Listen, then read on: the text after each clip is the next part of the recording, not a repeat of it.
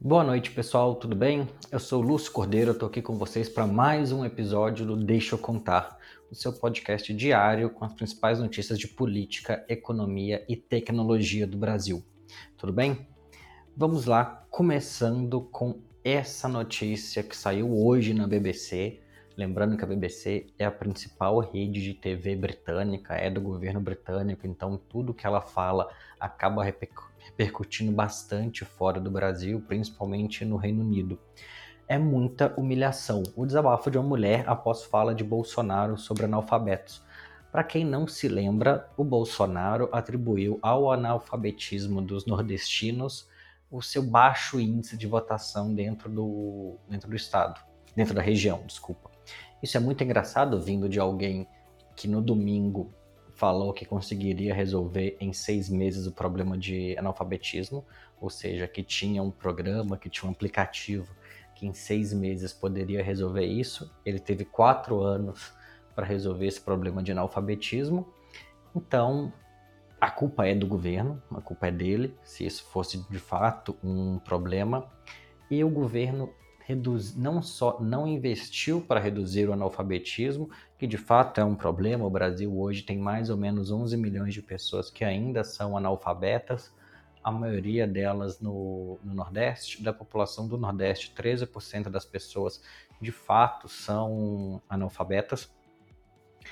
O índice que é um pouco que é o dobro do quase o dobro do índice da região norte, que é 7 poucos, 7 poucos por cento, e é quatro vezes maior que o índice do Sudeste, que é 3,3% mais ou menos.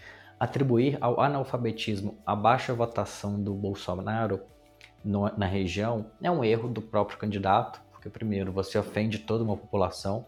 O Nordeste deu 80%, alguns estados do Nordeste chegaram a dar quase 80% dos votos ao, ao Lula. A região, de modo geral, ficou muito próxima dos 70%. Então, você não está falando só com 13% da população que, é, que tem, essa, tem essa deficiência, uma deficiência causada por falta de políticas públicas mais claras, e principalmente o governo Bolsonaro, de novo, atuou para reduzir os investimentos nesse processo de alfabetização. No governo Lula, em 2004, tinha sido criado a Secretaria de Alfabetização, que foi terminada pelo governo federal no, na gestão Bolsonaro, com a promessa de que as verbas seriam direcionadas para outras secretarias que fariam a mesma função e, obviamente, não fizeram. O Ministério da Educação foi completamente relegado à insignificância do governo Bolsonaro, dado para pessoas de baixíssima capacidade de atuação, começando com o Vélez, passando pelo Decotelli, passando que ficou um dia no cargo, não ficou nem um dia direito, porque mentiu no currículo, que é o padrão desse governo. Depois passando pelo Weintraub, que é outro incompetente, que só foi aprovado no concurso da, da Unifesp porque não tinha com quem concorrer. Ele perdeu para ele mesmo, mas mesmo assim foi aprovado. E terminando com Milton Ribeiro, o pastor que pedia barra de ouro dentro da Bíblia para liberação de verba. Ou seja, apesar do Jornal Nacional não ter colocado o duto de corrupção ligando o Palácio do Planalto ao Ministério da Educação, todo mundo sabe que ali era uma das fontes de corrupção dentro do, dentro do governo. E com a, o Milton Ribeiro chegou a ser preso pela Polícia Federal em, em uma operação investigando isso, foi solto, só Deus sabe por quê, mas a investigação continua e todo mundo todo mundo sabe o que, o que isso vai dar quando a Polícia Federal voltar a ser independente, quando o Ministério Público voltar a ser independente e não for comandado por pelos cupinchas, aí sim cupinchas do governo, como é o caso do Aras e como é o caso do comando atual da, da PF. Mas isso é a forma como esse governo trata a população. Se não está do lado dele, e às vezes mesmo quando está, assim, a quantidade de vezes que o Bolsonaro mostrou o seu preconceito, a sua, a sua aporofobia, né, a palavra que o, que o padre Júlio usa muito para falar em relação à, fobia, à aversão a, a pobres. toda vez que algum apoiador do presidente chega mais perto dele e é uma pessoa mais pobre, uma pessoa mais humilde, por assim dizer, ou a forma como o presidente trata essa pessoa, a forma como ele distrata, fala da aparência, fala do, do mau hálito, fala de alguma coisa, é sempre no pejorativo. Então, assim, tem uma questão muito forte desse, apesar de ser um governo que tenta parecer simples, tenta parecer humilde, a forma como ele olha para a população mais pobre é sempre com um ar de superioridade, sempre com um ar de, de humilhação mesmo. E isso fica muito claro nessa última, nessa última fala. Continuando aqui, passando para as próximas notícias, a gente vai falar sobre a questão da Amazônia trazendo de novo um pouco do, do debate, onde Bolsonaro pediu para as pessoas pesquisarem no Google como tinha sido o desmatamento entre 2003 e 2006 e como tinha sido o desmatamento no governo dele, 2019 a 2022, né? A gente precisa olhar alguns pontos nessa análise. De fato, na média, o governo Lula, o governo Lula 1, teve uma média de desmatamento mais alta do que a do que o desmatamento no governo Bolsonaro. O problema, e isso é um negócio que o pessoal faz muito pouco, e quando faz, faz de má vontade, principalmente quando, vai, quando tem que falar mal desse governo, é olhar tendência, porque tendência importa. Neste momento, tendência é, é para onde a curva está apontando. Quando o governo Lula assume em 2003, a o índice de desmatamento da Amazônia vinha em uma crescente. O governo Fernando Henrique Cardoso entregou para o governo Lula um índice de desmatamento quase na casa de 30 mil quilômetros por ano e crescendo. Então, ou seja, 2000, 2000 foi menor que 2001, 2002 foi, menor, foi maior do que 2001. Todos, todos os anos subsequentes eram, eram superiores o governo Lula, aí com a Marina Silva na, no Ministério do Meio Ambiente até 2008, inverteu essa curva, entregando números cada vez menores. Então, no, o governo Lula foi um dos governos que mais decresceu a taxa de desmatamento. E no governo Dilma, em 2015, último ano de governo total da Dilma, né? A gente precisa lembrar que em 2016 o, ela, ela sai muito rápido, ela perde o poder ali já em abril mas 2015 foi o, foi o menor ano de desmatamento histórico da Amazônia, fechando, se não me engano, na casa de 5, 7 mil quilômetros quadrados de, de desflorestamento na, na região. Dali para frente, ou seja, do governo Temer em diante, a curva volta a crescer e agora no governo Bolsonaro chega próximo aos 20 mil quilômetros quadrados e a mais em, e subindo ano a ano.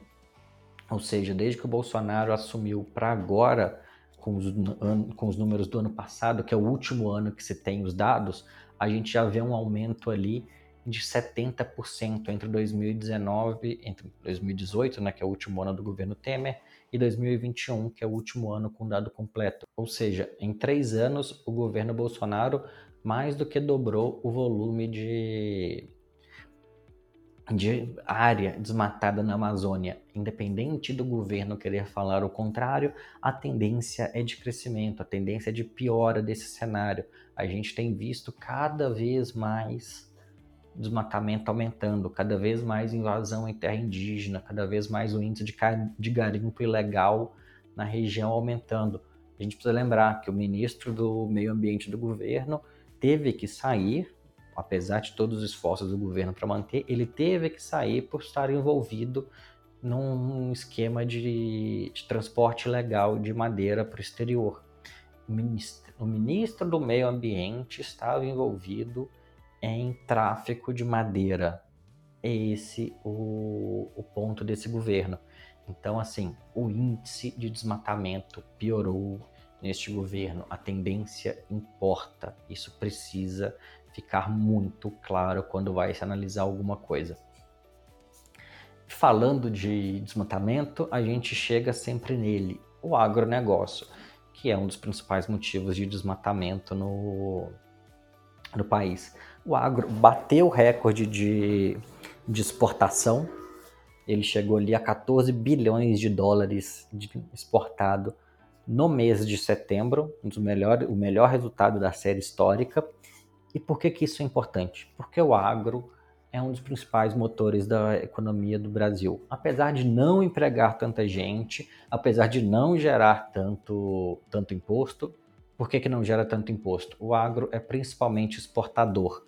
Quando você exporta no Brasil, principalmente pela Lei Candir, a Lei Candir é uma lei do, se não me engano, do governo do governo Collor ou do governo Itamar, favorecendo exportadores, você não paga imposto de exportação, você tem isenção de imposto sobre serviços, tem isenção de ICMS, você tem várias isenções nesse para fazer esse processo, tornar o país mais competitivo, por assim dizer. Então, por ter essas, por ter essas isenções de impostos, o agro não paga imposto quando exporta. Então, esses 14 bi voltam líquidos para o bolso dos, dos proprietários de terra, dos agricultores.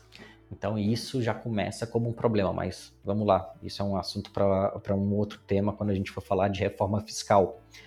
O volume exportado aumentou, o valor aumentou também, aí principalmente puxado por inflação. O Brasil tem tido um aumento de preços, a demanda por, por produtos agrícolas tem subido, principalmente pela, pela guerra na Ucrânia. Então, cereais em geral, é, soja, tudo isso tem tido um preço mais alto porque é utilizado não necessariamente na, na, alimentação humana, você vai conhecer pouquíssima gente que come soja no, no dia a dia, mas isso é utilizado muito na alimentação animal, então o Brasil exporta muito isso para a China, para os Estados Unidos não, os Estados Unidos é um grande produtor de soja também, mas o Brasil exporta isso muito para a China e para a Europa para alimentação de, de rebanho em geral. E a importação bateu alta também e como é o padrão, o Brasil importou muito fertilizante ao invés de exportar algum produto com valor agregado, ou seja, o Brasil exporta carne in natura, o Brasil exporta soja, exporta grão de soja e importa fertilizante, que é produto com alto valor agregado. O Brasil só não exporta o boi vivo porque dá muito trabalho, mas se fosse, se desse menos trabalho um pouco, se desse para colocar mais boi por, por metro quadrado dentro do container, ele iria vivo. Ele só não vai porque tem legislação contra transporte de carga viva internacionalmente. Mas é esse o limite. Fora isso, o Brasil vende basicamente uma peça de carne inteira. Mas, apesar do agro ter batido recorde de exportação, a gente teve um cenário bem pior em agosto comparado com o mesmo período do ano passado. O PIB caiu na prévia do, do Bacen, então com todos os ajustes de inflação, com todos os ajustes de sazonalidade e tudo mais, o PIB tomou um tombo de 1,13%, apesar de ainda acumular alta, esse ano está tá com alta ali de 2% acumulado, 12 meses está em 2,7%, são números ok, mas não é nada, não é nada a maravilha que estão tentando vender. Isso não está vindo com os principais pontos de um crescimento saudável de PIB, que é aumento de renda da população e aumento de empregos de qualidade. O Brasil gera pouco emprego de carteira assinada, gera pouco emprego com direitos, gera pouco emprego que produz aumento salarial. A média salarial do brasileiro caiu nos últimos anos, principalmente nos estratos mais baixos. A população pobre do Brasil está recebendo cada vez menos e com cada vez menos direitos. A população que há 3, 4, 5 anos atrás tinha a maior parte das pessoas da família empregada, com carteira assinada, ganhando dois, três salários mínimos, ganhando um salário mínimo que fosse, mas com décimo terceiro, com férias, com auxílios, com todo, com todo o pacote da CLT, hoje, em geral, essa população, quando está empregada, e quando e o termo estar empregado aqui é muito amplo. Você pode estar empregado meio período, porque agora isso é permitido pela, pela legislação, naquele modelo de contratação temporária, naquele modelo de contratação por horas, que agora a CLT permite. Você pode considerar que está empregado porque você exerce algum tipo de atividade, seja vender bolo na, na rua. O pessoal aqui em São Paulo que ficou conhecido como Shopping CPTM, que é aquele pessoal vendendo qualquer coisa dentro do metrô, dentro do, do trem. Isso é considerado emprego. As pessoas consideram que estão empregadas porque passam o dia andando, indo e voltando dentro do, dentro do metrô, vendendo bala, chiclete, qualquer tipo de, de parafernália para sobreviver. A pessoa está fazendo entrega de fazendo entrega de iFood, fazendo entrega de, de bicicleta, está considerando que está empregada, mesmo que ela não tenha qualquer tipo de vínculo trabalhista e não tenha qualquer direito. Isso não é emprego. Eu já falei aqui sobre a diferença entre empreendedorismo de oportunidade e empreendedorismo de necessidade. Você pedalar uma bicicleta 40, 50, 60, 70 km por dia para ganhar 20, 30, 40, 50 reais no final do dia não é, não é um emprego, isso é sobrevivência. E o governo considera essas pessoas empregadas, por isso que às vezes o índice de desemprego melhora não é não é isso. A informalidade tem crescido muito no, no país. A informalidade nunca esteve tão alta, mas emprego informal é considerado emprego. Então tem esse pequeno problema analítico aí. Apesar de alguma melhora nos empregos, a gente precisa lembrar o PIB está indo mal a economia do Brasil, depois da destruição que foi 2020, 2021, crescer só 2%, está crescendo 2,7% esse ano, é muito pouco, é muito pouco, principalmente considerando que é um crescimento cada vez mais concentrado. Tem cada vez mais gente milionária no Brasil e cada vez gente muito pobre. Desde que a Dilma foi derrubada em 2016, o índice de Gini, que mede a desigualdade, e no Brasil esse indicador vinha melhorando desde que o Lula assumiu. Todo ano o Brasil era um pouquinho menos desigual ano a ano. De 2016 para frente ele foi ficando mais desigual de ano a ano. E na pandemia esse número só piorou, como aconteceu no mundo inteiro. Assim, na grande maioria dos países, quem era rico e, e rico não é você, meu amigo, que está financiando seu apartamento na caixa em 30 anos e está sofrendo para pagar a parcela do seu do seu Onix, do seu Renegade. Você não é rico. Rico é quem não precisa trabalhar.